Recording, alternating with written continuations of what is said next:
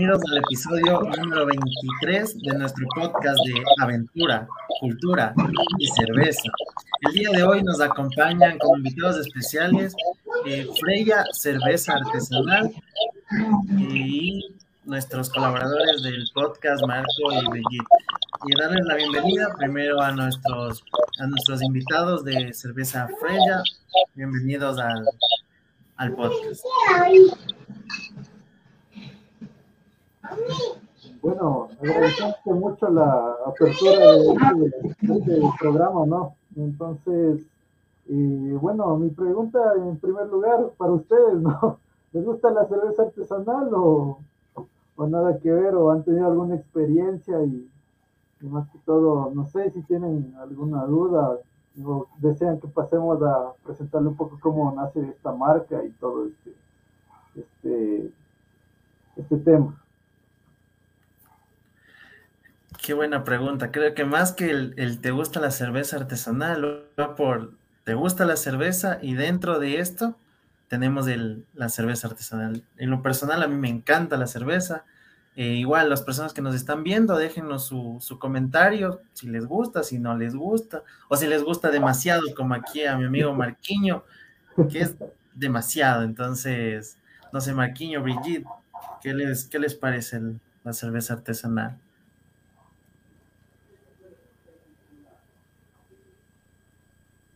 A mí me encanta, amigo. Es, demasiado bueno. Yo creo que podría decir mi vida antes de la cerveza artesanal y después de la cerveza artesanal, loco.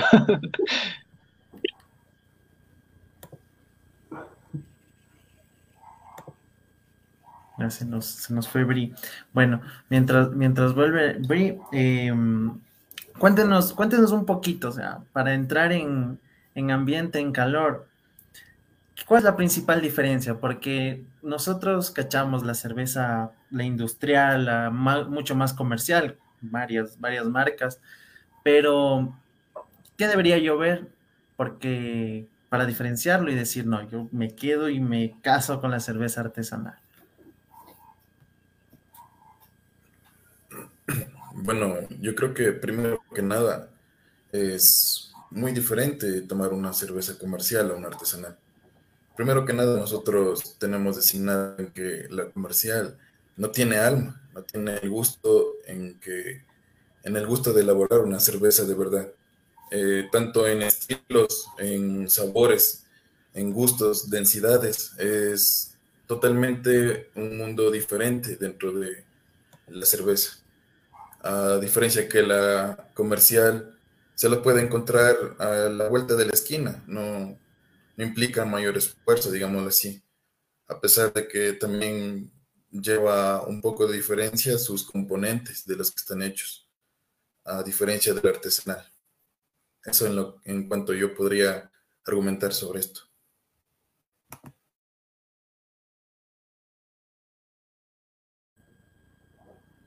Sí, justamente también yo, yo pienso que el hecho de darle este tema, o sea, al, ser, al ser una cerveza artesanal, o sea, tú puedes darle, digamos, una, una identidad, ¿no? Una esencia. No es lo típico que encuentras a la vuelta de la esquina, sino que puedes darle un sabor diferente, y no sé, puedes, puedes experimentar. En realidad es un universo prácticamente de las variaciones de lo que tú podrías hacer.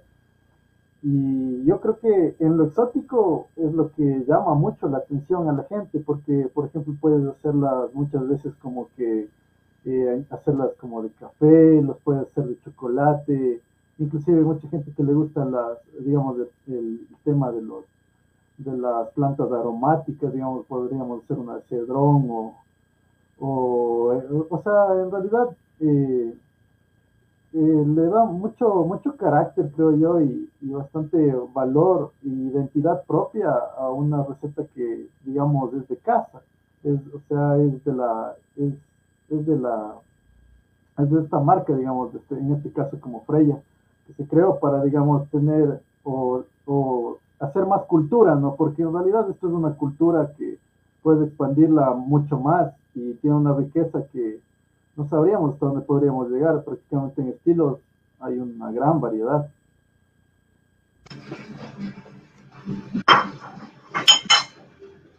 Yo, bueno, yo personalmente también aportando un poco más a lo que dicen mis compañeros, es que eh, la cerveza artesanal también te permite crear esas experiencias, ¿no? Justamente me comentaban Andrés o Diego, el tema de, de utilizar diferentes componentes, diferentes ingredientes, ¿sí? Para la elaboración, pues permite tener esa, esa diversidad, ¿no? Que muchas personas buscan, porque eh, estamos acostumbrados o venimos de una, de una tradición eh, cervecera comercial en la que si no era Pilsener, era Pilsener Laigo Club y ahora le estamos dando un giro a todo eso, ¿no? Añadiéndole otros elementos, otros ingredientes, perdón, eh, dándoles otras características, incluso una imagen diferente a cada una de las cervezas, ¿no? Es, no es lo mismo de siempre. Entonces, eso creo que fue la innovación y lo que ahora, hoy por hoy, esta, esta cultura cervecera está en, por lo que está en auge, ¿no? Por todos estos temas y la gente está arriesgándose a probar algo diferente. Y nosotros le apostamos a eso, a que haya una, a que, a que la gente busque eh, otros sabores, otras experiencias, no solo a nivel de, de, sabores y demás, ¿no? De, sino también de, de, las experiencias que se viven en los, cada uno de los pubs, o, por lo menos de las, las cervecerías que, que, disponen de pubs, ¿sí? Entonces, en esto, eso creo que es la, la gran diferencia con respecto a la, a la, cerveza que estamos acostumbrados, o sea, la comercial. Claro, justamente por eso yo también, eh, haciendo un poco alguna, no sé, o sea, no sé, o sea, una crítica, ¿no? Justamente yo encargo también de elaborar algunas imágenes o la parte gráfica, digamos, de, de la cervecería. Justamente había elaborado algo como, le, todos creo que hemos visto esta serie, la del juego del calamar, ¿verdad? Entonces, ah, justo hice una crítica haciendo como que una Déjame compartirte una imagen que tengo justamente por aquí. En la, no sé si puedan verla. Ahorita no sé si está compartiéndose. Justa, justamente había hecho esta, esta imagen. No sé si es que se pueda ver o se aprecia. No, no, no sé. ¿Se puede ver? ¿En directo o no? O sea, sí, sí creo que está activado para que compartas. No, no lo estamos viendo. No sé si. ¿Y ahorita? Si lo, nos envías por WhatsApp y yo la puedo compartir. Mm, ya listo. Ya, ya, la, ya la encontré, ya la encontré. Creo que justamente ahí puedo compartir estas, estas dos imágenes que elaboramos. Bueno, de cierta forma, como tú has visto, ¿no? en, el, juego prácticamente es como que no pudieron sacar la piecita, pero como que tratamos nosotros de ahí y lo logramos. Estoy un poco esa crítica que no solamente lo industrial es lo que es lo que debe debe ser consumido, sino que también de cierta forma también. Eh, en este caso hacemos como resaltar a Freya. Lo artesanal en realidad es lo que para nosotros vale la pena y tiene más alma. En estas dos imágenes que había preparado.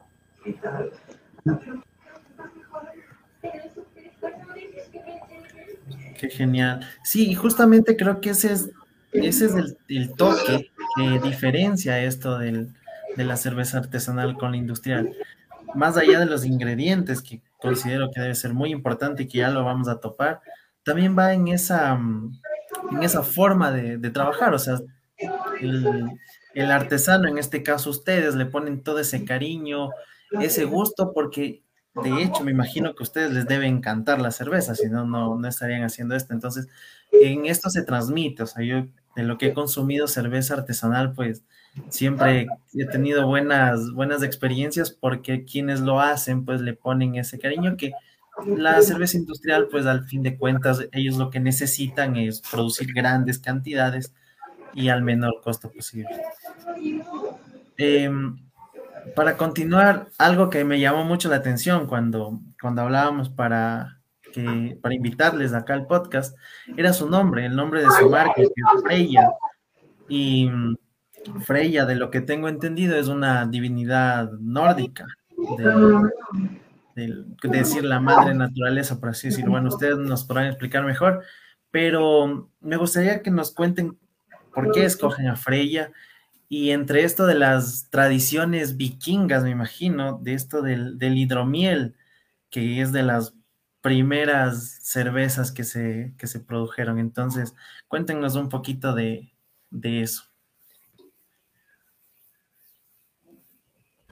Eh, bueno, o sea, eh, en sí el nombre, digámoslo, nosotros como venimos prácticamente nuestra fábrica, digámoslo así, estamos en, en Otavalo, en, la provincia de Imbabura, el lago San Pablo, y como date cuenta que ahora es declarado un geoparque a nivel mundial, entonces prácticamente es una tierra de lagos donde, donde todo, todo es muy natural, no existen muchas cascadas, existen eh, muchos paisajes, prácticamente es, es, otro mundo. Si tú lo comparas eso con, con, con Quito, no, o sea, no hay, no hay comparación, sinceramente.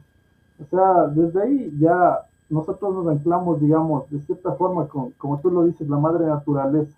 Entonces, digamos, eh, tenemos todo este, este entorno natural que de cierta, cierta manera infunde en crear este, este tipo de, bueno, este, este nombre en sí, y parte inicialmente de esta diosa tanto del amor, eh, también, de la, también de la guerra. Entonces, por eso se, se, puso el nombre, ¿no? Por el entorno natural donde, donde nace y también porque si tú creas una marca, también tienes que tener, digamos, mucho material que explotar. En este caso, nosotros también nos enfocamos en la naturaleza, como te darás cuenta, en nuestras cervezas tenemos la que es del lobo negro, o inclusive estamos sacando un pájaro o animales así de, de la mitología, ¿no? Para apoyarse. Y también en algún punto, como te digo, es de, somos provenientes de esta provincia, entonces explotar esa riqueza que en sí también se puede, se puede sacar mucho material gráfico. Entonces por eso prácticamente también se puso el nombre de Freya y también porque es una, es una mujer guerrera a la final, o sea, o sea, no vamos a parar prácticamente hasta que lleguemos a la, a la, la cima de, hacer conocer nuestro producto prácticamente. Y como te vuelvo y repito, esto es una cultura y, va a seguir para adelante. y, o sea, igual también aquí te tengo algunos algunos bocetos, ¿no? Si, si deseas te voy a, voy a compartir un poco, ¿no? En la, presentación, a ver, que te comparto, justo había hecho unas. Bueno, cuando en realidad se, se desarrolló todo esto, igual eh, la marca, el sello, también igual de cierta forma nosotros mismos lo elaboramos porque como te muestro aquí, es un dibujo hecho a mano, una elaboración mía que de cierta, de cierta forma nace, en este caso quería representar el sol, las alas, eh, unas espigas y bueno, las letras, ¿no? Que también en cierta forma son un poco, como tú dices, esa cultura vikinga también, ¿no? Eh, entonces prácticamente empieza así y termina así. Cuando tú lo ves ya, ya terminado el, el proceso. Y de igual manera algunas otras ilustraciones que se han hecho para la marca, como el lobo, en donde todo empieza prácticamente un proceso a mano, donde, eh, digamos, en este caso, nuestra cerveza negra, el lobo nace y la luna atrás, y fue avanzando en el proceso hasta llegar a, lo que es el lobo negro, que es nuestra cerveza negra. Es muy fuerte, con 9.8 grados de alcohol y prácticamente eh, pienso que este lobo es Fenrir, ¿no? En la mitología eh, nórdica eh, nos representa bastante bien. Y para terminar, ahorita en, la, en el último sello que se elaboró, como te digo, se empieza muy a mano todo. Luego entramos ya a una fase digital y terminamos con un producto final que que esta sería, digamos, nuestra cerveza dorada, ¿no? Freya, prácticamente el logo en sí con esos símbolos tribales y como una moneda de, de oro prácticamente. Hablando un poco ya de, de la marca.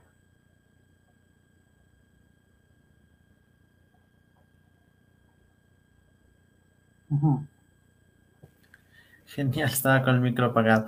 En este, en esto que tú nos muestras, podemos evidenciar la esencia de la cerveza artesanal, que como estos diseños están hechos literalmente artesanalmente y es, es genial, o sea, la, marca muestra esa, esa esencia de, de lo que ustedes quieren transmitir. Eh, les quería preguntar, en cuanto a ingredientes, sabores, ¿cuál es la diferencia específica de lo que podemos comprar en cualquier tienda con lo que ustedes ofrecen, cuáles son los sabores estrella que me imagino deben tener, como algo nos contabas de una cerveza dorada, ese tipo de cosas, cómo, ¿Cómo lo manejan? ¿Qué, variedades nos, pueden ofrecer? ¿O qué, qué nos recomendarían? Igual, por ejemplo, nosotros acá en Quito, ¿qué podríamos conseguir o dónde les encontramos? También es importante. O sea, yo quisiera probar, probar Freya. Bueno, déjame ver si es que, o sea, yo, yo le puedo, yo puedo compartir el, el déjame compartirte y, para que ellos también, o sea, eh, puedan mostrarles, describir un poco, ¿no? Justo ya había preparado este tema porque sabía que, bueno, los estilos, ¿no? Que nosotros disponemos.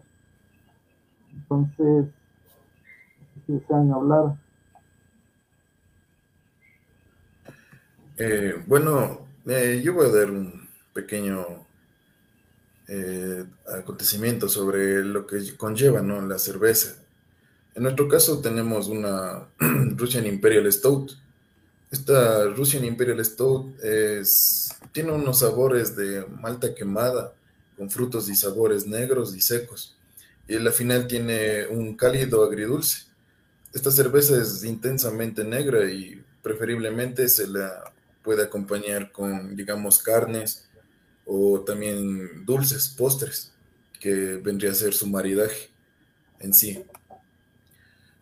Esta cerveza tiene 9.2 grados de alcohol, es la más fuerte que tenemos y por lo cual es la que más eh, las personas consumen ¿no? en nuestra localidad. Es, digamos, nuestro producto estrella. Eso en cuanto a la cerveza la negra.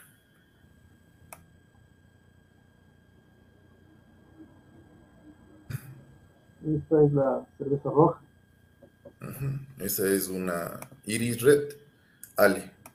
Esta cerveza es fácil de beber, o sea, tiene un sabor sutil, es ligeramente maltosa en el, y tiene balances suaves y comienza con un, un dulzor a caramelo eh, y también un poco del sabor a toffee.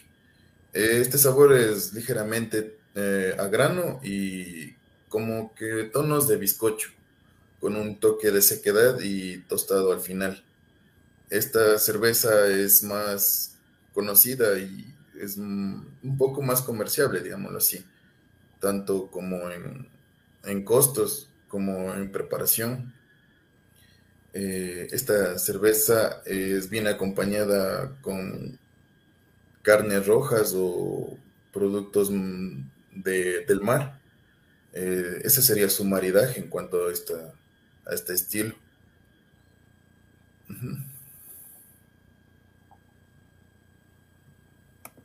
Esa es una English IPA.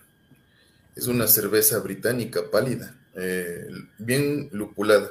Nosotros lo hacemos con un método que se llama el dry hopping, el cual se sanitiza el hop bomb, que es una malla en forma de esfera, en el cual se le aumenta una carga de lúpulo y se le deja a que siga reposando y, madurando durante mucho más tiempo. Es, tiene un final seco y un aroma y sabor muy lupulado y herbales. Eh, esta cerveza se podría, digamos, degustar más con productos como el queso, pizzas, eh, mm, cosas así. Es en cuanto al maridaje de la English IPA. Y también tenemos, eh, bueno, el, sampler, ¿no? Que también ahorita estamos en, desarrollo de nuestro lugar. Prácticamente están todos los estilos, como puedes ver. Igual en, está, estamos igual en desarrollo de esta cerveza de chocolate, la que se encuentra al inicio, desde la izquierda a derecha.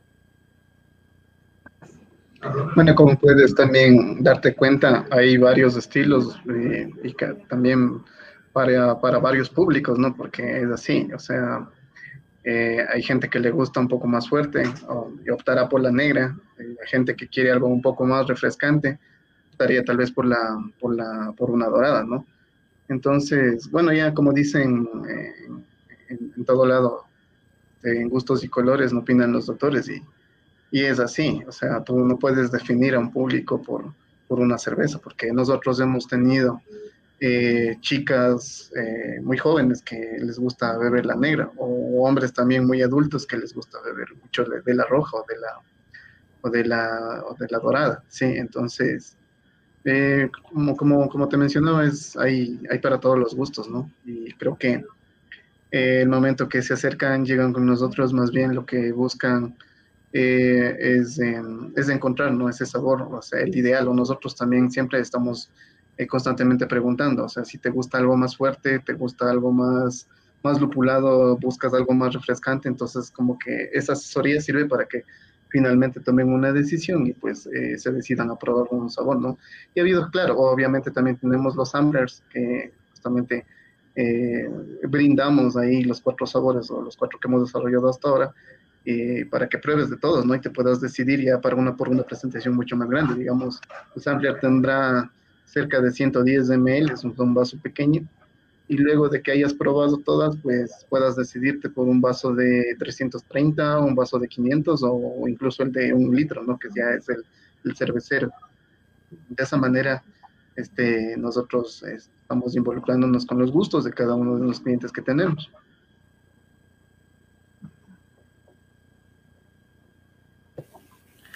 Qué genial. Y mm, y aquí, como, como lo decían estos, estos nombres que tienen las cervezas, eh, son, me imagino, los, los tradicionales, ¿no? La cerveza roja, negra y la de la rubia, eh, desarrollada de una forma más tradicional. Pero a mí el que más me llamó la atención de lo que me mostraron, porque obviamente soy muy conocedor de este tema de, la cata de, la cerveza, es este tema de la cerveza de, sabores, que vendría a ser la que están han desarrollado de, cacao. ¿Cómo le dan, cómo le dan ese sabor? O sea, porque y eso, explíquenos también un poquito cómo es el proceso de elaboración, así a breves rasgos, para entender qué es el lúpulo, qué es las maltas, ese tipo de cosas, lo de las levaduras. Algo, algo veía que se puede desarrollar cervezas con levaduras, cervezas sin levaduras. Entonces, algo así, porque a mí lo que siempre me ha llamado la atención y no lo, no lo he encontrado es una buena cerveza de ají, por ejemplo. He mm. comprado, pero no me termina de, satisfacer. Cervezas de otros sabores muy, muy ricas que, me han encantado, pero la de ají pendiente, creo que les, les voy a dejar la tarea. Entonces, cuéntenos este proceso. Andrés, por favor, ahí. Tú. Maestro. ¿Cómo es el, cervecero? ¿Chef o qué término se usa? Mm, o sea, todavía no llegamos tan alto como para decir soy un maestro cervecero. Ah. Eso ya es otro nivel, digámoslo así. Pero ya algo, algo no sabemos defender. Eh, bueno, empezando ¿no? con la elaboración. Nosotros elaboramos en San Pablo del Lago esta cerveza eh, principalmente tenemos que hacerle encontrar el agua adecuada para la elaboración. Justamente nosotros antes tenemos un, una, una, ¿qué diríamos? Una compañía, microempresa que nos ayuda a proveer el agua, es Blue Lake. Esa empresa nos ayuda con la, con la purificación del agua y todas esas, cosas que nosotros tenemos que llevar. Y, principalmente una cerveza buena tiene que tener, desde la base tiene que ser buena. Entonces, por mucha coincidencia que nosotros nos preguntemos, eh, no podemos coger el agua de la llave, hervirle y dejarle reposar. Eso está mal. También se tendría que hacer, digamos, pruebas de calcio, y de muchas otras cosas más. Eh, por suerte, el agua que nosotros tenemos es, o sea, cumple con todos los requisitos para la elaboración. Entonces, primeramente nosotros utilizamos el agua, que es la más principal.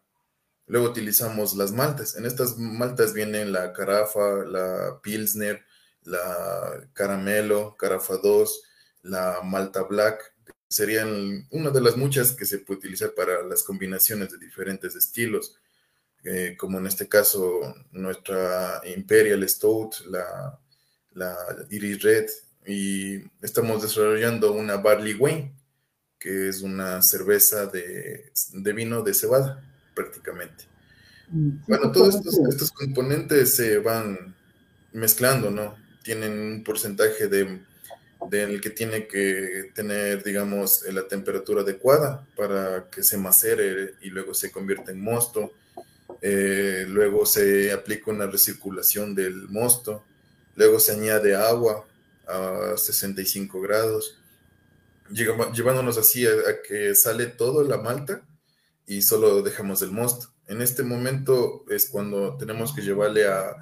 Hay cervezas que se hace con solo cocción, ¿no? Eh, y hay otras que se tiene que llevar a hervor. Entonces, en este punto nosotros tenemos que tener cronometrado tiempo y temperatura.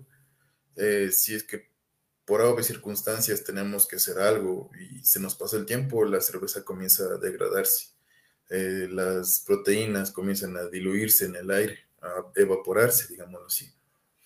Entonces, lo que nosotros hacemos es eh, tiempos y temperatura, que también es lo principal. Eh, llegado un tiempo, se añade lúpulo. El lúpulo es una planta herbal que nos ayuda principalmente a la conservación de la, cerveza. Eh, esto, dependiendo la carga de lúpulo, nosotros podemos hacer que la cerveza aguante hasta 10 años en maduración. De hecho, según lo que tengo entendido, existen cervezas que se han encontrado recientemente de épocas antes de Cristo y han estado en perfecto estado. Entonces, lo que hace es el, el lúpulo, es la, principal fuente de antiséptico y preservante, digámoslo así, a más de sabores y cosas de eso. Y por último sería la levadura. Nosotros utilizamos para estos estilos, utilizamos unas ale, Sapphire Ale, que serían para las cervezas de tipo Ale. Y también existen levaduras de tipo lager, ¿no? Pero estas son un poquito más, digamos, meticulosas para preservarles, porque estas tienen que estar a grados de 18 grados en temperatura ambiente. O sea, no puede sobrepasarse ni tampoco bajar de ese de ese rango de temperatura. En cambio, las ale van desde 18 hasta 25 grados, puede variar. Entonces no hay ningún problema con eso. Por eso principalmente nos concentramos en hacer estilo tipo ale. Eso en cuanto a la elaboración. Luego se le deja eh, fermentar por una semana y dependiendo del tipo del estilo, nosotros lo que hacemos es dejarle otro periodo más largo en maduración. Este ya puede variar de uno, dos, tres meses inclusive nuestra Barley Wayne eh, es de un año. Entonces, nosotros ahorita eh, hacemos, digamos, cervezas para uno o dos meses. desde el día de hoy saldría en un mes, digámoslo así. Es un poquito demoroso el, procedimiento en cuanto a la elaboración. Y después de eso, ya estaría apta para tomarse, digámoslo así. Después de, claro, unas horas de frío, ¿no? En el congelador porque nadie le va a gustar una cerveza caliente. Entonces, eso en cuanto a la elaboración de una cerveza. Eh, no sé si la están viendo, pero ahí estaba compartiendo, era la foto de una Barley Wayne. Esa cerveza es la de conocida como vino de cebada. Es una roja y se la bebe en sorbos pequeños porque por sus tonos de vino es un poquito ¿cómo le puedo decir? Es un poquito eh, difícil de beber, pero después ya eh, le comienza a gustar. Eso, tiene unos grados de 7.5, creo que tenía entendido esta cerveza. Mm, eso, nomás.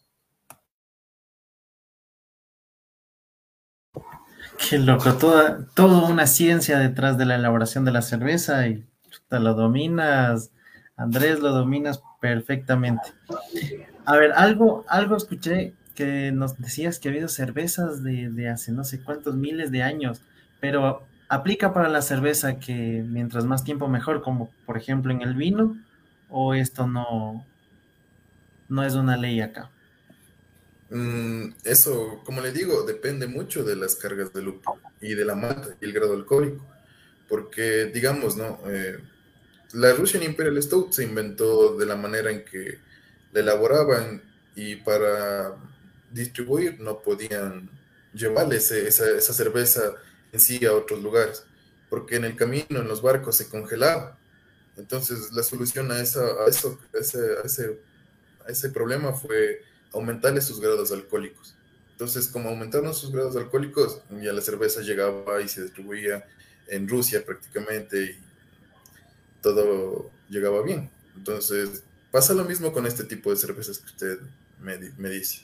Eh, todo depende de la carga de alcohol que pueda llegar a tener y el, y el lúpulo en sí, porque este es antiséptico, como le digo, y preservante.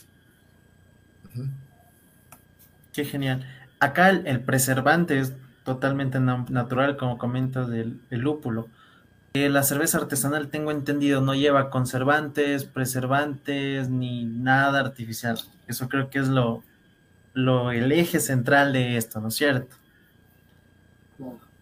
Claro, o sea, prácticamente nosotros ponerle, digamos, eh, algo para que se preserve más, no estaría siendo ya artesanal, sería ya como cualquier industrial.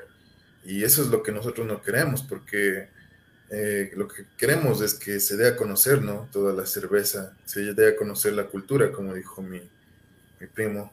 Y eso es lo que esperamos, que haya más gente que quiera hacer este tipo de cosas.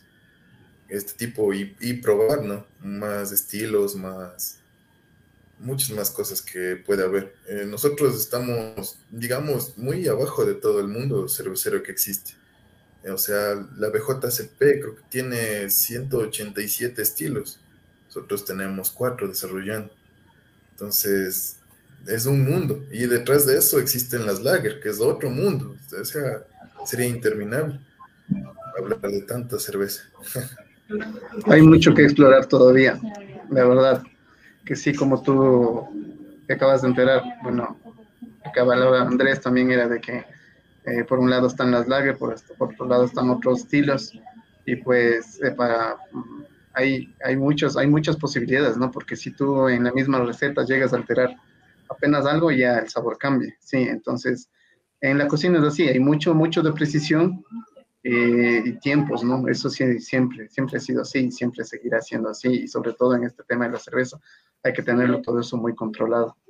Y claro, yo y de la misma manera que Andrés, eh, pienso de que tenemos mucho que explorar todavía, estamos iniciando, tenemos ya eh, cuatro, cuatro estilos ya definidos y sobre esos vamos a seguir trabajando algunas derivaciones, ¿no? Eh, el producto, enhorabuena, ha tenido muy buena acogida, la gente ha sabido reconocer ese valor que nosotros eh, intentamos agregarle a, a, nuestro producto, ¿no? Porque, como te mencionaba, el tema de, de, de, de la elaboración, eh, de ser artesanal y demás, de todos estos procesos que implican, es muy diferente, ¿no? Desde los ingredientes, desde los procesos hasta hasta que llegue al consumo de, hasta el consumidor final es muy diferente de lo que hacen, hacemos los cerveceros artesanales, de lo que hace la producción eh, ordinaria, ¿sí? La, hablemos de la, de la cerveza industrial.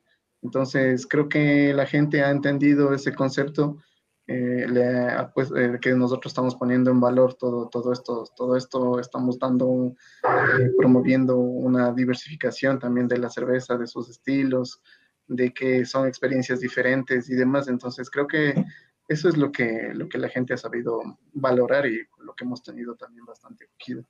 Otra cosa también es que usamos productos de primera calidad, como es desde el agua, eh, las maltas, los procesos bien controlados y demás, que obviamente si utilizas productos buenos como base tendrás productos buenos también como resultado, ¿no?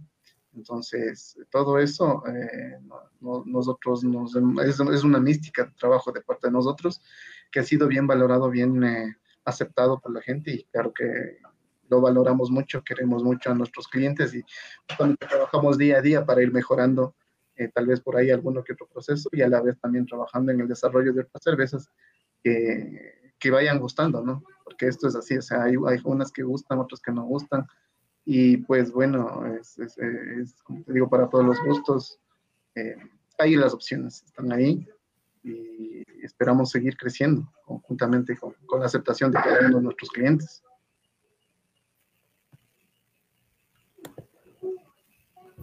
Genial.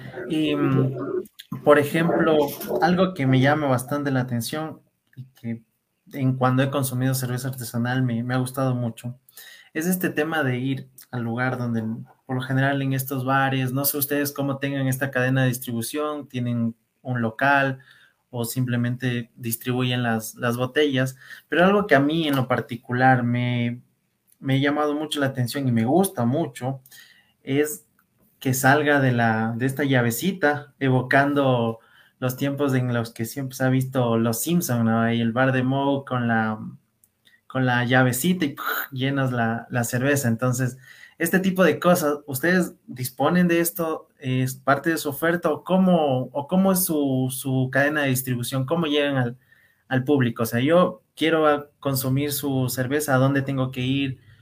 escribir o dónde les encontramos?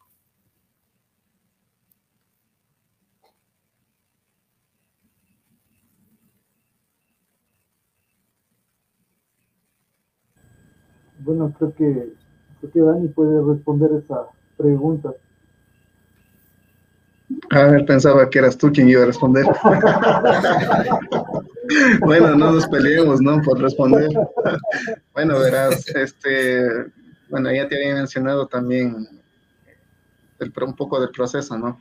Luego que hayamos elaborado la cerveza, haya pasado su proceso y demás, nosotros trabajamos de momento con tanques Cornelius, ¿sí?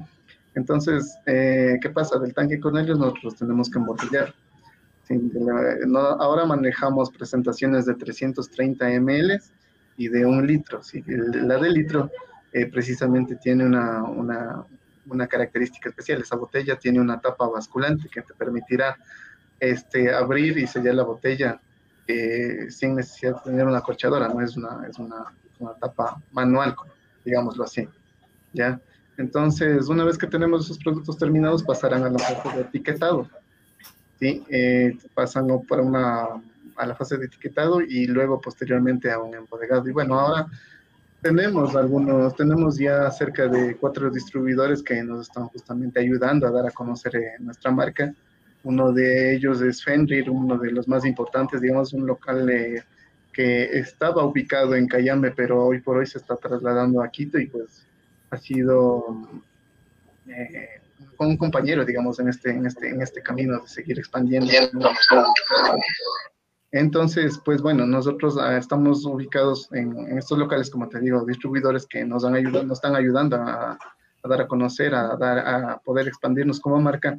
Y también estamos ubicados en San Pablo del Lago. Mm, bueno, no sé si de pronto puedo dejar una ubicación o cómo podemos compartir, pero bueno, la gente que nos sigue también, tanto en todas las redes sociales que, que manejamos, pues sabe de dónde puede ubicarnos. ¿no? Estamos ubicados en San Pablo del Lago, en el barrio Araque, y pues ahí nosotros dispensamos ahora de momento en botellas de 330 ml o directamente en un vaso. Eh, bueno, esto lo hacemos a través de, de, los tanques Cornelius, como te digo, vinculados a una llave o un tap dispensador, ¿sí? Está, es de momento lo manejamos así. Tenemos como proyecto justamente eso sí, eh, ampliar, eh, bueno, primero la, la, oferta, ¿no? Y luego también, y más importante, el, también es el, el local. Este, el pub como tal ya va a ofrecer a diferentes formas, ¿no? diferentes presentaciones y una de esas puede ser justamente como la que decías, desde las llaves dispensadoras que están ubicadas en las paredes o en una barra, este, dispensar directamente los vasos, o tal vez no en paredes, sino con una llave tipo puente que nos permitirá de la misma manera, pues, este, dispensar directamente el vaso, ¿no? Claro que para que te sea de todo eso, pues son una serie de, de implementos, de accesorios y demás que tenemos que ir ubicando poco poco, ¿sí? Entonces, eh, bueno, eso, eso creo que es como, como un objetivo planteado para este año, ¿sí? O sea, a todos los, nuestros seguidores, nuestros amigos que conocen del producto y demás, les, les preguntan por el tema, pues les vamos diciendo exactamente lo mismo, ¿no? Que aspiramos en este año ya a la apertura del pub y pues ya poder ofrecer el producto de, de, la botella, en botella y en otras varias presentaciones ¿no? que hemos venido eh, ya planeando desde hace algún tiempo ya. Mientras tanto, pues nos pueden ubicar en redes sociales, tenemos también eh, un número, nos, nos, podemos poner en contacto si tienen algún evento o algo al que podemos, con el, nos, podemos nosotros pues este, brindarles el, el producto, pues estamos a las órdenes, ¿no? Tenemos ahí está nuestro número celular y pues nos ponemos en contacto, llegamos a un acuerdo, establecemos una proforma eh, y pues bueno, después de aquello nosotros realizamos la entrega en el lugar. Eh, ahora en Quito, bueno, nosotros conjuntamente con Diego vivimos, eh, tenemos residencia tanto en Quito como en San Pablo. Andrés es justamente de la provincia de Imbabura, de, de, San Pablo del Lago y sus alrededores, entonces podemos cubrir sin, sin problema alguno estas zonas, nuestros sectores, con nuestro producto. Sí, justamente en, las redes sociales igual estamos como, como se, como arroba cerveza.freya y en Facebook como cerveza freya. Ahí nos pueden escribir y igual estamos distribuyendo lo que es el Quito y bueno, con un pedido mínimo, ¿no? Que estamos eh, vendiendo las, las tres cervezas y, bueno, estamos a, las órdenes, ¿no? De, de, la persona que quiera adquirir nuestro producto. Creo que es importante también mencionarles que hemos participado también de algunas ferias donde ah, también, también este, hemos intentado poner en conocimiento la marca, ¿no? Conjuntamente con otras, con, con otras eh, cervecerías, ¿sí? Entonces, no sé si Diego tienes ahí algunas fotitos de la feria que puedas compartir, de las ferias en las que hemos participado para que vean que, que, el producto finalmente tuvo acogida, que mucha gente eh, disfrutó de estos eventos compartiendo momentos, como por ejemplo este grupo de amigos aquí eh, con algunas cervezas. Y pues bueno, al final eso es lo que nos motiva ¿no? a seguir creciendo. Estos momentos eh, que, que, hacen posibles, que se hacen posibles ¿no? a través de, del compartir, aunque sea un vaso de cerveza bueno, en este caso no es un vaso, no son como 6 litros, entonces ya es algo más. sí, como les ves, mira, ya aquí la amiga ya está bastante, bastante alegre, la verdad. están contentos. Sí, ajá, entonces, esta fue una feria en, en, en el Cajas, me parece que fue. Sí, de hace, de hace un año o no o menos, menos de un año. Menos. En sí, bueno, agosto creo que fue el 31, algo así. Sí, estuvimos presentes ahí conjuntamente con otras cervecerías y pues la gente, sí, bueno, al, inicio un poco, un poco dudosa, no viene, se acerca, pregunta. Y como te decía, o sea, ahí eh, viene la, nuestra parte, ¿no? De decirles, o sea, ¿qué, ¿qué, es lo que más te gusta? ¿Qué es lo que buscas? ¿Algo con más alcohol, menos alcohol? más refrescante, más lupulada, más cítrica, más herbal y demás. Entonces, claro, les damos todas esas opciones y finalmente Em, aceptamos, ¿no? Mm, puedes ver ahí algunas personas que sí lograron disfrutar del producto, se fueron bastante contentas, convencidas de que se está haciendo algo de, calidad, la verdad. Entonces, eh, claro, bueno, últimamente por, por tiempos de producción y otras cosas más, no hemos podido participar, eh, la verdad, de, otras ferias, pero estamos atentos y claro, a nosotros también nos interesa, como te digo, dar a conocer nuestra marca y pues estaremos pendientes de, de poder participar en alguna otra y darles a conocer pues a nuestros amigos, a nuestros seguidores y demás y a la gente que nos está escuchando ahora de que eh, estén atentos y, y, podamos encontrarnos en uno de estos eventos y puedan disfrutar de nuestra cerveza.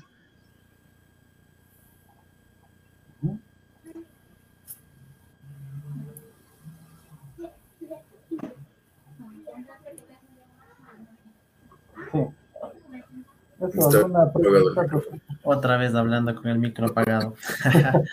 Eh, no, qué chévere eh, verles que cómo les pueden ubicar las personas que nos están viendo.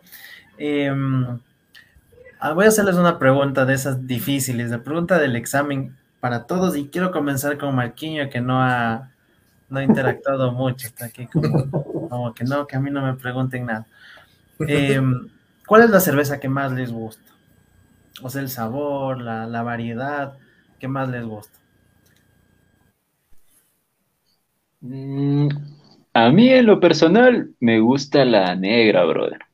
Es como que la que la que más me, me encantó, lo que también he probado de la, la rojita, eh, como comentaba Dani, es bastante refrescante, se podría decir, pero eh, como también comentaba, no, no se puede como que tener una marcación clara del público No puedes decir, mira, chuta, porque eres joven, porque eres mayor, tienes que tomarte esta cerveza. Entonces, por ejemplo, a mí me gusta una cerveza fuerte, eh, negra, que tenga, que te haga sentir que estás tomándote algo diferente, loco, que no, que no sea lo mismo, lo típico, que no sea un sabor eh, de tarro, de lata, industrializado, que tú lo consigues a la vuelta de la esquina. Entonces, cuando tú tomas esa cerveza negra, tú, brother, sientes como que, bueno, al menos es mi caso particular, yo siento como que respiro aire puro, como que estoy enfrente de un lago enorme, con el olor así como que a, hierba fresca, pasto, eh, no sé, loco, siento como que campo y, y, todos los sabores, todas las sensaciones que te transmite es algo único, brother. Entonces, a mí, por lo general, y aparte con el, con el grado alcohólico que contiene, es perfecto, hermano, es perfecto. Eh, yo, por ejemplo, no, no sé si eh, Diego me comentaba la otra vez, lo que recién mandé a rellenar las, las botellitas de litro. Eh, y serio, ¿cuándo me traes las botellas de litro? que ya, ya estoy necesitando. Y él me comentaba que era como que de las, de las primeras botellas que habían sacado. No sé, yo puedo decir que, por ejemplo, yo probé la cerveza negra desde el, se podría decir, casi desde, desde que empezaron con la, con la cerveza. Y, brother, desde ahí me, me, encantó. Aparte, también te, te, voy a comentar una anécdota, ¿verdad? De, por ejemplo, a mi hermano, a mi hermano menor, eh, él también toma, pero el man es como que le gusta más este tema de la cerveza artesanal. Él ha probado igual algunas marcas en algunos lugares. Y llegó a un punto en el que, bueno, yo le digo, oye, mira, tengo un pana que está haciendo cerveza artesanal y, y le compré, vengo a probar. Y mi hermano llega, prueba, loco, ese man que es más, o sea, tiene un paladar tan, se podría decir, es, el man es, es, especial, ya, se podría decir. Al man le encantó, hermano, o sea, al primer sorbo el man trae otro, trae más, trae más, y después, o sea, él como ya había tenido más experiencias con esto de la cerveza artesanal, entonces fue como que, mm, bacán. Y así, entonces yo también fui probando, eh, fui cada vez, eh, me encantó más esta cerveza. Entonces, por eso yo te comentaba eh, lo mío es como que un antes y un después de la cerveza artesanal y específicamente la cerveza Freya, porque también hay otra anécdota. Resulta que hace tiempos eh, me hicieron probar una cerveza de Supermax, igual era artesanal, de una marca X, que mejor no, no, la digo. Entonces resulta que, no sé si Diego, tú te acuerdas de esa man de la Carito, alguna vez te, te, te, comenté, la mamá me, me, invita una cerveza, me dice, prueba, le dije, ¿cuál quieres? Yo decía, ah, la más fuerte, ya, la negra, pasa una negra y me la tomé. Pero no sé, se sentía media rara, loco, la, la plena. Entonces fue como que también en mí quedó como que una especie de, de duda, así como que, bueno, probar otra vez y no sé si todas sean la misma forma. Yo no sabía que habían estilos diferentes, tantas formas, maneras de cocinar, eh, características que, chuta, depende de cada, de cada maestro cervecero, se podría decir. Pero cuando ya probé Freya, hermano, especialmente la negra, brother, belleza, brother, belleza, belleza. No, no, no, te, voy a mentir, loco. Basta que Marquino te diga que es una buena cerveza, hermano. Es buena, loco, es buena. Después de eso también le hice probar a mi mamá, a mi papá y a otro pana que al man también le gusta igual este tema de, por ejemplo, salir a bares, vivir experiencias diferentes. Al Jan, que tú, tú también lo conoces, Diego, desde el día del cole. Y un día lo siento aquí a, mi hermano menor, a Jan, yo, y nos ponemos así con, la, con la litrona, loco, con la botellita, con la de litro, la destapamos, todo chévere, en esta misma mesita, loco. Y ese rato, dale, y, y fue algo bacán, loco, porque es algo que tú puedes tomarte suave, disfrutando de una buena conversa con tus panas, vas hablando, vas entrando en ambiente, tú notas así, ponte la fuerza que tiene por el grado alcohólico, que se te sube así de poquito, poquito, poquito, poquito, poquito, poquito, y tú ya llegas al punto bacán, o sea, está chévere, loco. O sea, tiene la cantidad perfecta, el grado de alcohol perfecto para tú poderlo disfrutar con tus amigos. Eso acompáñalo con, qué sé yo, una hamburguesita, alguna cosita para picar. Hermano, nosotros nos la pasamos súper fenomenal. Entonces, mi experiencia con la cerveza artesanal, ya te digo, una antes de Freya, otra después de Freya y, brother, si a mí me preguntas, yo me quedo con Freya y con la negra específicamente, loco.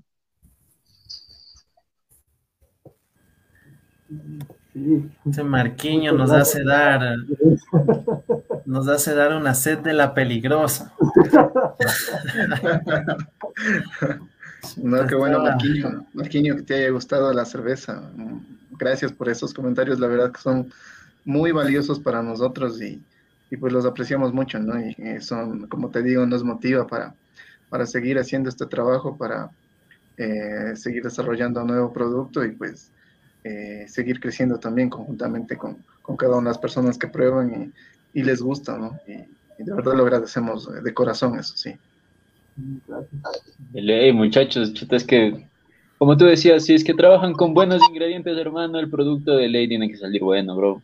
Y en eso sí, yo sí confío bastante en eso, en, lo, en el trabajo de ustedes. Es que se nota, loco, porque, como te digo, también eh, alguna vez sí probé otra cerveza o, no sé qué, pasaría, loco, pero no, no fue como que tan, no me hizo sentir tan, tanta, no sé, loco, hay, hay algo, hay algo especial, loco, que, que, creo yo que es cuando hace alguien un producto natural, el producto tiene alma, loco, tiene vida, tiene, tiene una esencia que te dice, mira, aquí está todo el esfuerzo que le pusimos, aquí está todo el cariño, toda la dedicación, todas las horas, el trabajo, qué sé yo, cocinando, midiendo, controlando temperaturas, tiempos, los ingredientes, la precisión.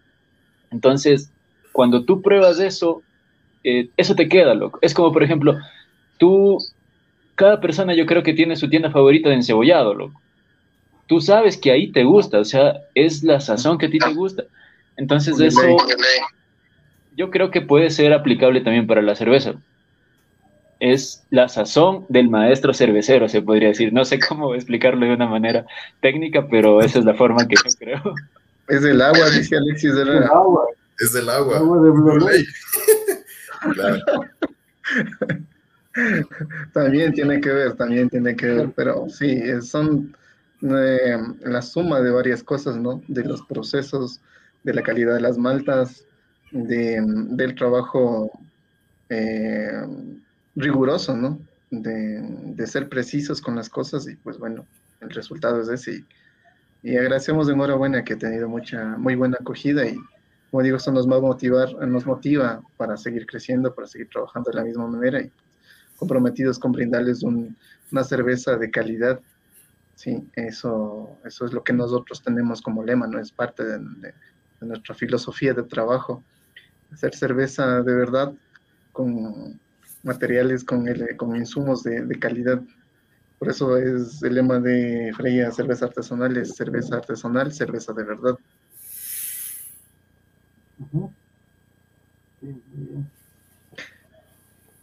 Bueno, y respecto a lo que había preguntado Alejo, eh, cada una de las cervezas, ¿no? ¿Qué, qué, les gusta? Bueno, principalmente a mí me gusta una, una que yo mismo había cocinado, pero la verdad eh, está en desarrollo, ¿no? Es una receta personal que es una Indian Pale Ale, ¿sí? A la que ya, bueno, ya la desarrollé hace, me parece como unos dos meses y medio atrás. Y pues bueno, eh, me falta por ahí algo, algo de dulzor nada más, pero creo que mm, tiene, tiene potencial, la verdad. Pero en general a mí me gustan un poco más refrescantes, sí, la verdad, o sea, más cítricas, un poco más, más lupuladas, más herbales que eh, que se sienta ese, ese aroma ¿no? a, lúpulo. Eso es la, lo, que a mí me gusta. Bien fría, digamos, unos 4 mm, grados temperatura, que estaría bien para mí. Y un solcito con unos amigos, tal vez una picada por ahí, eso queda excelente, la verdad. lo, lo recomiendo así para, para todos los que nos, nos ven, eh, una cerveza artesanal. No debe llegar al punto de congelación jamás, sino al punto de, de frío, ¿no? como te digo, unos 4 grados estaría bastante bien y, sabe mucho mejor así. La verdad lo recomendamos así y así es como lo servimos nosotros también. Esas serían mis preferencias para, para el tema de la cerveza. Y la del pan. Bueno, mi cerveza favorita en la que nosotros hacemos es la, la negra. Eh, prácticamente, no sé, se confunde tanto con con entre sabores, dulzor, no es ni tan amarga ni tan aguada, digámoslo así. Su densidad es, es eh, me gusta y la espuma también es como una crema que te deja en la boca. eh, a mí me gusta fumar.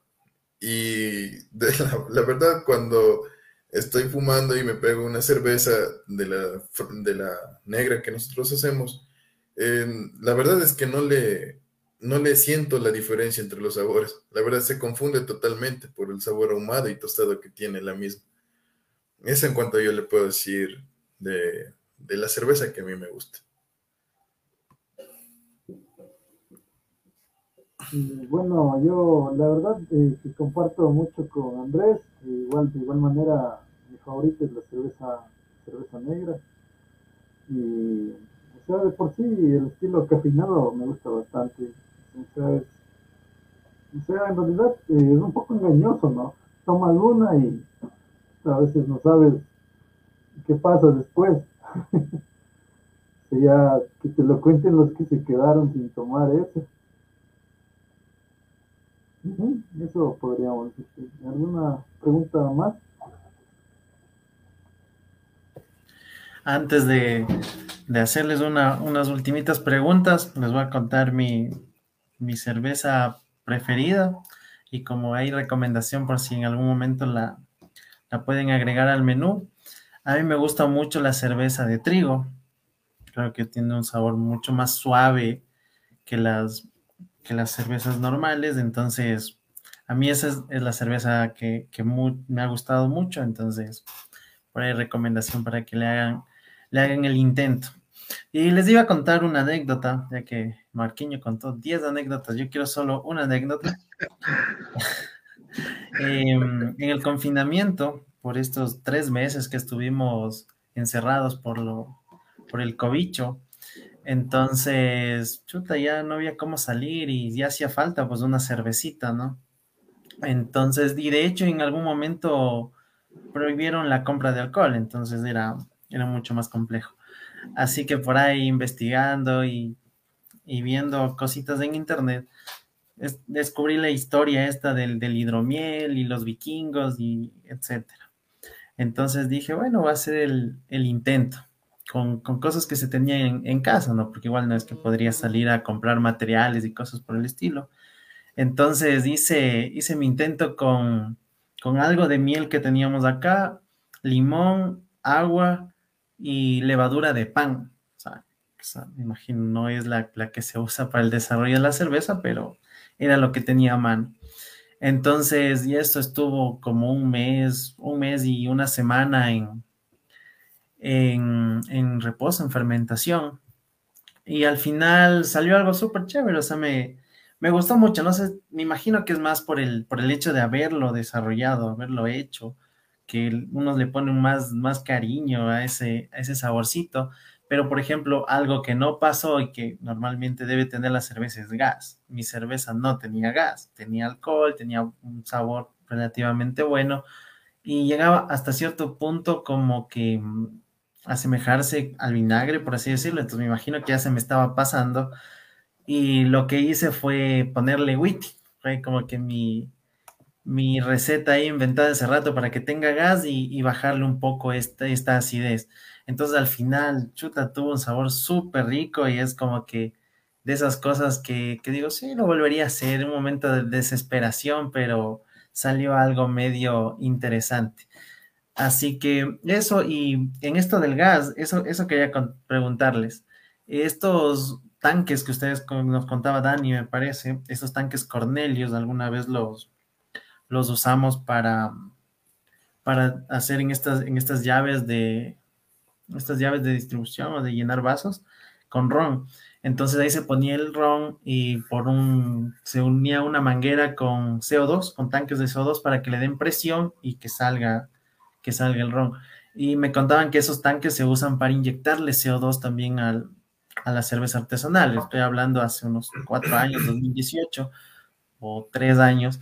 Entonces, ¿cómo es acá la cerveza? ¿Ustedes le inyectan CO2 o es el que se produce ya cuando está en el embotellado? ¿Cómo, cómo funciona eso? Eso por ahí me quedó en la duda.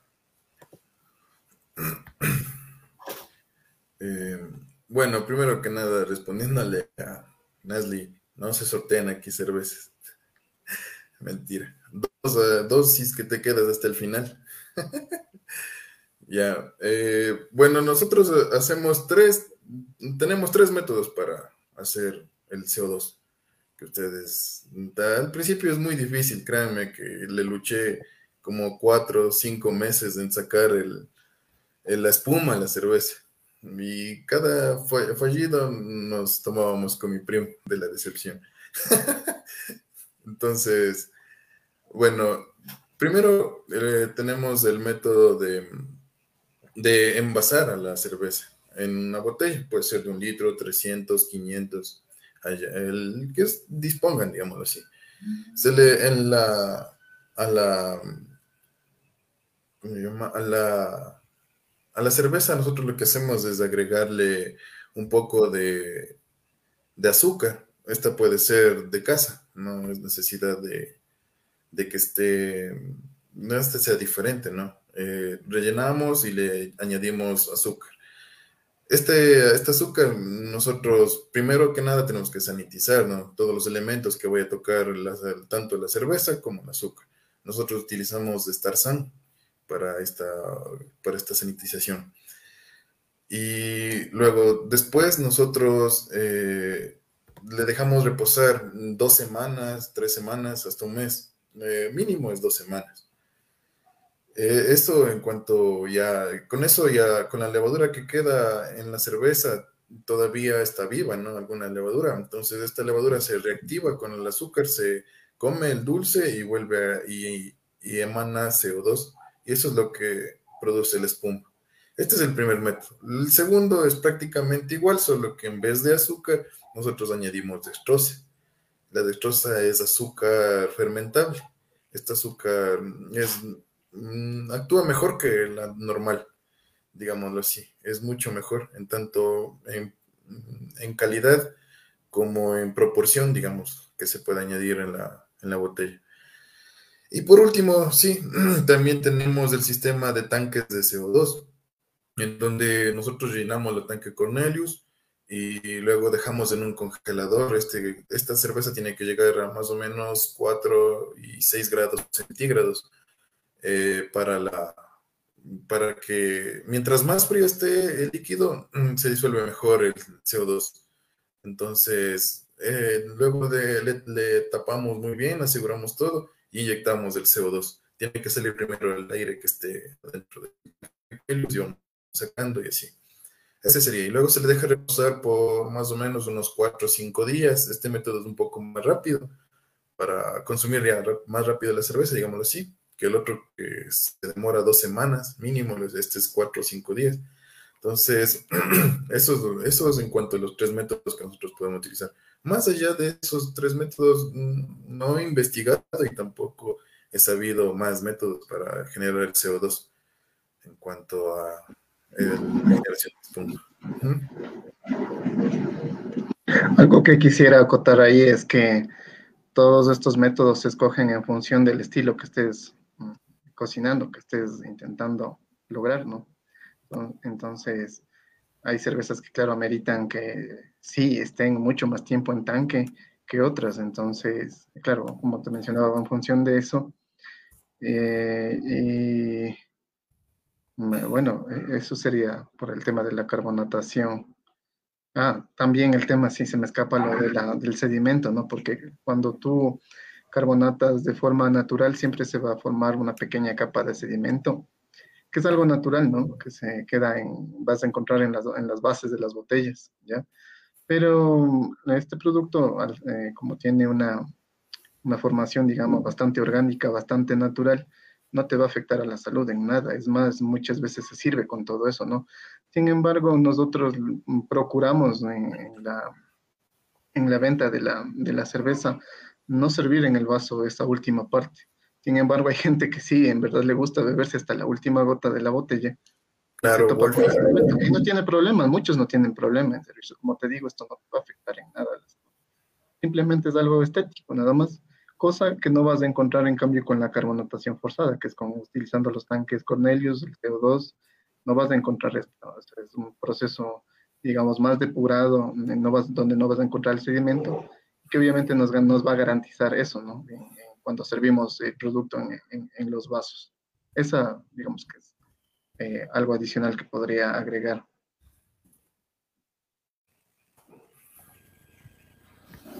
Me ha quedado bastante clara la forma de, carbonatar.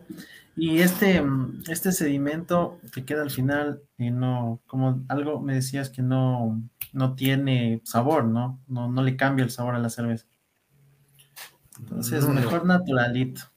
Más, más que todo, que le cambie, digamos, eh, este es el sabor de la cerveza en sí. Este es como decir el, el concho que conocemos es el cocolón. Ajá, ese es el arroz Sí, Eso es del, del, del, en sí de la cerveza, el, el, sabor y todo eso. Ajá, es, o sea, tomarle o no, no, no pasaría nada, ¿no? Pero como bien dice Wolfie, él sí, sí saben tomar algunas personas.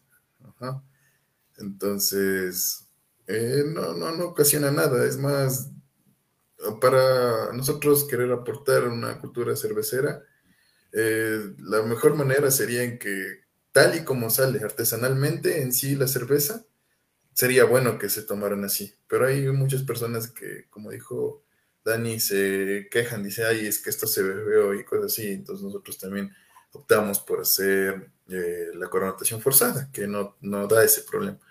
Pero en lo personal, totalmente artesanal sería de mejor manera. Qué genial, chicos. Bueno, ya nos hemos pasado de la hora y cuarto, la hora y diez, perdón. Eh, agradecerles mucho por, por, acompañarnos en este, en este episodio del podcast. Me ha encantado. Creo que de aquí voy corriendo el fin de semana a buscar una cervecita artesanal. En algún momento que viaje más al norte, pues me pasaré por ahí degustando esas, esas freyas y creo que me están convenciendo por probar la negra.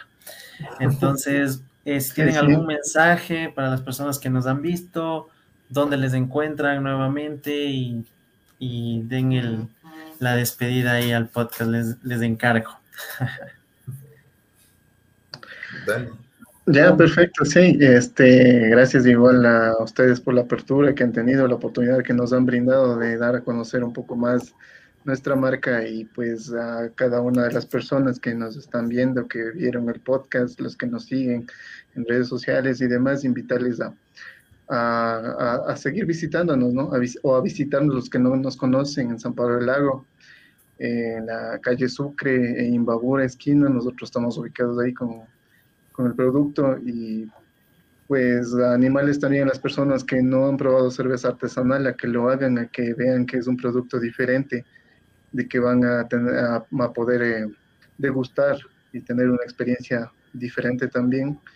Y pues agradecerles por la confianza que han depositado en nosotros en este poco tiempo que estamos trabajando, que hemos incursionado en el tema de cerveza artesanal.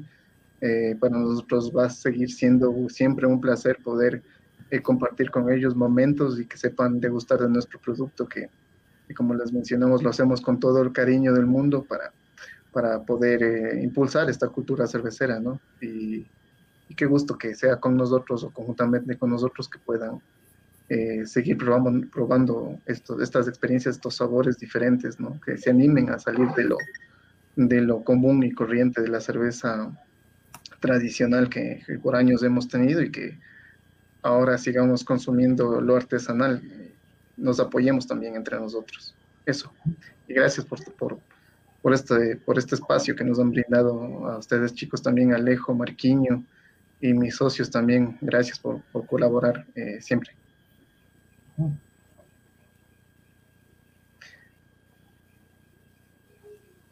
Diego creo que tiene el tema de las redes sociales también presente, entonces él también puede direccionarlos igualmente, cualquier pedido, igual estamos haciendo envíos desde dentro de la ciudad de Quito, Cayambe, Otavalo y Barra, y no, no hay ningún problema de cubrir esas, esas áreas. Entonces, prácticamente puedes hacer los pedidos mediante el Instagram que está en cerveza.freya o en Facebook como cerveza freya y estamos a las órdenes de lo que ustedes deseen. ¿no? Y muchas gracias por este espacio, agradeciéndote mucho, Marquinho. Y también a esta página del Aventural, que la sigan porque está muy bueno todos esos temas, ¿no? Muchas gracias por, por todo. Sí, bueno, dándole igual eh, gracias a todos por la compañía. Eh, algunos se han jalado clases por ver este podcast. Eso em, deseándoles de todo corazón que eh, nos ayuden también a crecer. Estamos también, se olvidaba de TikTok, estamos como arroba cerveza freya. Ahí están haciendo unos bailes los muchachos. y claro, esperando a que algún día se puedan venir a dar unas pequeñas vueltas por acá, por nuestro, nuestra localidad, serán totalmente bienvenidos. Existe un gran turismo, de hecho, ahí, eh, muchos paisajes y mucho, mucho alcohol, la verdad, allá en San Pablo. a todos una cordial invitación y de todo corazón, muchas gracias por la invitación a este, a este podcast, que es el primero que hemos tenido.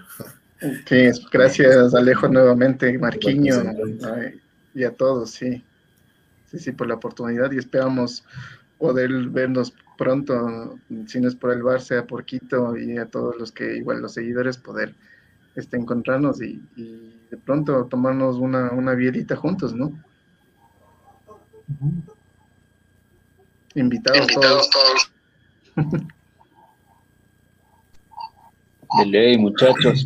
Igualmente agradecerles por compartir todo lo que es la cerveza artesanal, ¿no? su experiencia, eh, sus inicios, cómo es su método de elaboración, el proceso, todas las los componentes necesarios, ¿no? Que muchas veces también más que la parte de los ingredientes, los materiales, también es el, el cariño, el amor, el, la pasión, se podría decir que uno se le pone a lo que le gusta. Entonces, gracias de todo corazón igual por haber aceptado también la invitación, por compartir, por darse ese tiempo para compartir con todos y con todas las personas que nos siguen y nos están viendo. Y de todo corazón, muchachos, metan leñe, sigan en este, en este proceso de la cultura cervecera, que yo sé que van a llegar muy lejos, muchachos. Muchísimas gracias por acompañarnos. Muchas gracias. Muchas gracias.